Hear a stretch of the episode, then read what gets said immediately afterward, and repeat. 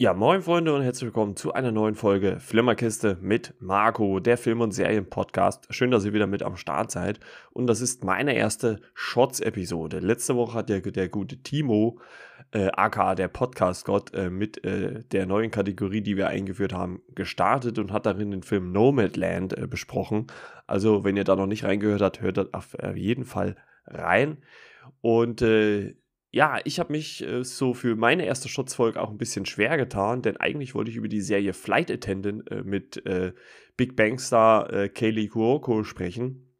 Die hat aber der gute Timo schon äh, in einem äh, anderen Podcast besprochen, in, in, dem er jetzt auch zugange ist, beim Telestammtisch. Deswegen hört er auf jeden Fall mal rein. der gute Timo hat das mit einem Kollegen dort besprochen. also gebt einfach mal eine Podcast-App eures Vertrauens äh, Telestammtisch ein. Da findet ihr dann auch die Folge. Deswegen habe ich mich ähm, auch thematisch, weil mich, weil mich das sehr interessiert hat, für den Film Boss Level entschieden. Das ist ein ja, Action-Zeitschleifen-Film, also geht in die Kategorie äh, Happy Death Day oder auch äh, natürlich der Klassiker schlechthin, das täglich grüßt das Murmeltier. Und äh, hier in diesem Film geht es um den äh, Delta Force-Veteran Roy Palmer, der in einer Zeitschleife festhängt und immer wieder ermordet wird. Also es gibt immer wieder eine Gruppe von Menschen, die ihn äh, ermorden, umbringen und äh, täglich um 12.47 Uhr segnet er das Zeitliche. Und äh, man muss sagen, dass das nicht nur die Grundstory ist, äh, die entwickelt sich im Laufe des Films auch noch mal ein bisschen anders aber er muss halt herausfinden, erstens mal, warum ist er in dieser Zeitschleife und äh, wie kommt er da wieder raus. Ähm, Im Laufe der knapp 100 Minuten, die der Film geht, äh, entwickelt sich aber auch der Fokus ein bisschen von ihm weg. Also, dass er jetzt nicht zwangsläufig ähm, der Grund ist, äh, ist ja meistens dann auch so, dass es äh, nicht die Leute selber der Grund sind für die Zeitschleife.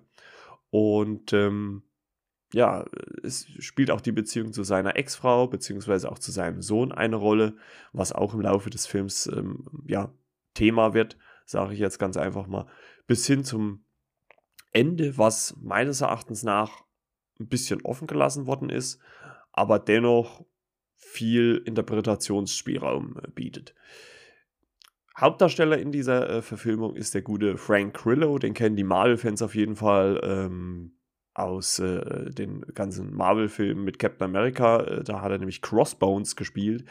Mel Gibson ist am Start, ja, den habe ich schon äh, länger eigentlich nicht mehr in einer großen Produktion gesehen. Also äh, war schön, ihn mal wieder in diesen äh, Filmen zu sehen. Und auch Naomi Watts, die ich eigentlich auch sehr, sehr gerne sehe. Die kennt man zum Beispiel als diese blonde Frau aus der Peter Jackson-Verfilmung King Kong.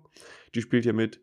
Und ähm, der Sohn Joe wird auch gespielt vom richtigen Sohn äh, Rio Grillo, also Frank Grillos Sohn. Der Film hat, also das Positive vorneweg, er hat für mich einen recht guten, spaßigen Unterhaltungsfaktor, weil erstens mal bin ich der Meinung, dass es die Synchronstimme von Ryan Reynolds ist, was mich sofort getriggert hat in Richtung ähm, Deadpool. Ne, also, äh, weil ich diesen, diesen Deadpool-Humor, ich weiß, den mögen, mag nicht jeder, das ist halt immer so hate it or love it, ne? aber mir gefällt der. Und äh, so ähnlich äh, selbstironisch wird das halt ja auch äh, kommentiert, auch aus dem Off. Was natürlich auch spaßig ist, gleich auch in der ersten Szene äh, mit anzusehen, ist, wie Frank Grillo als äh, Roy Palmer einfach auf die Aktionen seiner Gegner reagiert. Also er stellt sich hin, trinkt eine Tasse Kaffee, beugt sich zurück, vor und zurück und schlägt dann oder schüttet den Kaffee dann äh, dem anderen ins Gesicht. Also es ist wirklich ziemlich gut gemacht und ähm, war für mich wirklich äh, sehr unter, unterhalten. Der Film hat auch natürlich Gewalt, aber jetzt fand ich nicht so exzessiv. Also sie ist natürlich schon äh, teilweise ziemlich äh, brutal. Also man sieht auch abgetrennte Köpfe oder wie äh, Speerspitzen durch Körper gehen und so weiter und so fort. Aber ich fand, es ist alles in so einem Rahmen dargestellt, dass man das ja durchaus auch mit, einem, mit einer Prise Humor äh, hinnimmt. Ähm, man muss auch dazu sagen, der Film hat eine Altersfreigabe ab 16, also für die Jüngeren ist es vielleicht jetzt nicht unbedingt was. Ähm, der Look des Films ist halt so ein bisschen farblos, also ähm, Boss-Level, äh, ich sag mal, spielt ja so ein bisschen auch vielleicht auf die ähm, Gaming-Kultur an, die auch ein bisschen Thema ist in diesem Film, allerdings nur am Rande und gerade erst, äh, wenn es äh, zu dem Zusammenspiel von äh, Frank Grillo und sein oder Roy Pulver und seinem Sohn kommt, erst da spielen Videospiele eine gewisse Rolle, was aber letztendlich gar nicht so groß ausgearbeitet wird. Also ähm, das ist nur ein Mittel zum Zweck, habe ich so das Gefühl gehabt. Und ähm, ja, was ein bisschen für mich negativ war, was jetzt nicht am Darsteller selber liegt, ist äh, die Mel Gibson-Figur. Ähm, Mel Gibson spielt in diesem Film äh, Colonel Cliff äh, Ventor, quasi den, den Obermufti, den Ober, ja, was heißt Bösewicht, aber den Oberguru, ähm, für den äh, Naomi Watts als Generals arbeitet. Sie ist Wissenschaftlerin. Also, ne, ich zwinker gerade mit dem Auge sie könnte was mit der Zeitschleife zu tun haben. Und ähm, ja, der hat, der ist zwar im kompletten Film zu sehen, aber relativ wenig in Aktion. Also ähm, wenn man ihn sieht, ist er meistens immer im selben Raum oder im selben, ja doch, Gelände. Ähm, und er hält sich halt wirklich dezent zurück. Also diese, die Hauptfigur oder die Hauptarbeit in diesem Film hat auf jeden Fall Frank Grillo ähm, abzuarbeiten.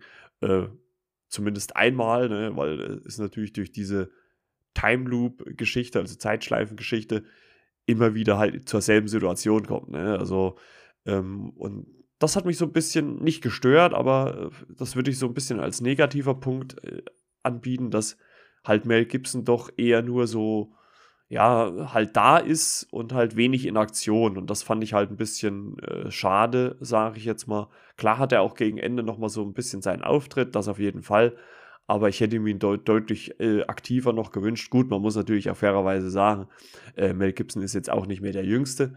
Aber ähm, gerade im Vergleich äh, zu Fatman äh, zum Beispiel, gut, da war er auch Hauptdarsteller, ist das nochmal ein bisschen was anderes. Aber es ist cool, ihn zu sehen. Ähm, er hat äh, auch äh, ein, ein, geiles Auftreten. Also es macht schon Spaß, ihm zuzugucken beim Spiel.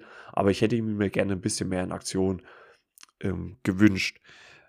Was ich auch noch so ein bisschen als negativ ähm, aufzählen möchte, ist halt einfach so das Ende, weil das aus meiner Sicht entweder nichtssagend ist, wenn man das so meinen möchte, oder halt auf irgendeine Fortsetzung hinsteuert. Und da bin ich ja immer nicht so der Freund von, ähm, weil ich der Meinung bin, dass man immer versuchen sollte, einen Film an sich rund zu machen, ne, als Einzelfilm. Und man kann ja Anspielungen auf eine Fortsetzung machen oder, oder Punkte für eine Fortsetzung finden. Aber es muss Sinn ergeben. Also es darf nicht einfach nur sein, ja, okay, wir spekulieren mal drauf, es gibt eine Fortsetzung und dann gibt es keine. Also das fand ich ein bisschen schwach. Ähm, nichtsdestotrotz hat mir der Film ziemlich viel Spaß gemacht. Ähm, ihr merkt schon, ich habe nicht viel über Naomi Watts gesprochen. Die hat eigentlich auch eine relativ kleine Rolle. Also ähm, sie ist ähnlich so wie, wie auch Mel Gibson. Sie ist halt da, ähm, hat auch so ein, ein, ein paar Momente, meistens Dialogmomente im Film und das war's. Also es ist jetzt nicht so, als ob sie so irrsinnig viel in den ähm, Fokus gerückt wird. Und zur Story selber will ich gar nicht so viel sagen. Ihr könnt euch wahrscheinlich denken, ähm, oder für die Leute, die schon mal Zeitschleifenfilme ähm, geguckt haben, äh, die können sich wahrscheinlich denken, worauf es letztendlich hinausläuft. Deswegen ähm, möchte ich da gar nicht zu sehr weiter drauf eingehen. Ähm, mein Fazit von dem Film ist, dass er mich als Zeitschleifenfilm eigentlich ganz gut unterhalten hat. Er kam nicht ganz an die, also an die Klasse von täglich grüßt das Murmeltier sowieso nicht, aber er kommt nicht unbedingt an meine, meine äh, Highlights, also Happy Death Day oder Happy Death Day to You äh, sind jetzt so die aktuelleren. Gibt natürlich noch ältere äh, Zeitschleifenfilme. Kommt er für mich nicht ran. Da haben die für mich ein bisschen mehr Spaß gemacht. Was ich ganz cool fand, war der Humor, dass man sich halt nicht so ernst genommen hat. Und ähm, ja, einfach dieses, dieses äh, äh, Leiden von Frank Grillo gerade zu Beginn äh, des Films ähm, schon in sehr amüsanter Art dargestellt hat. Also das fand ich schon ganz gut gemacht. Also für mich als Zeitreise-Film-Fan ähm, oder auch Time Loop-Film-Fan ähm, war das durchaus eine Sichtung wert. Ob ich den Film jetzt kaufen würde, hm, weiß ich nicht, aber zum Laien oder wenn er dann irgendwann mal bei Prime oder Netflix wo, oder wo auch immer im Programm mit drin ist, finde ich, kann man sich den schon mal angucken. Und äh, mit ein, zwei Bierchen macht er mit Sicherheit ziemlich viel Spaß.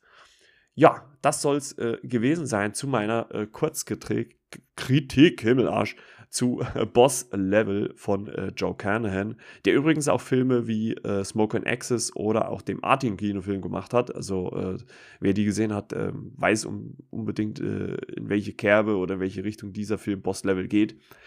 Und äh, ja, ich hoffe, euch hat es ein bisschen Spaß gemacht. nächste Woche ist René dran. Mal gucken, was der so Schönes aus dem Ärmel zaubert. Und ich kann an dieser Stelle nur sagen, ja, abonniert uns, äh, be bewertet den Podcast in der Podcast-App äh, eures Vertrauens. Und wenn ihr Vorschläge habt für Filme oder Serien, die wir hier in diesem Kurzformat oder vielleicht auch mal in einer ausgiebigen Folge besprechen sollen, dann schreibt uns das doch einmal unter, über unsere Social-Media-Kanäle oder unter äh, flimmerkiste.yahoo.com gerne Kritik, Fragen, Anregungen schicken. Wir würden uns sehr darüber freuen. Ich äh, bedanke mich äh, fürs äh, Zuhören und ja, wir hören uns in der nächsten Folge wieder. Bis dann, ciao, ciao, euer Marco.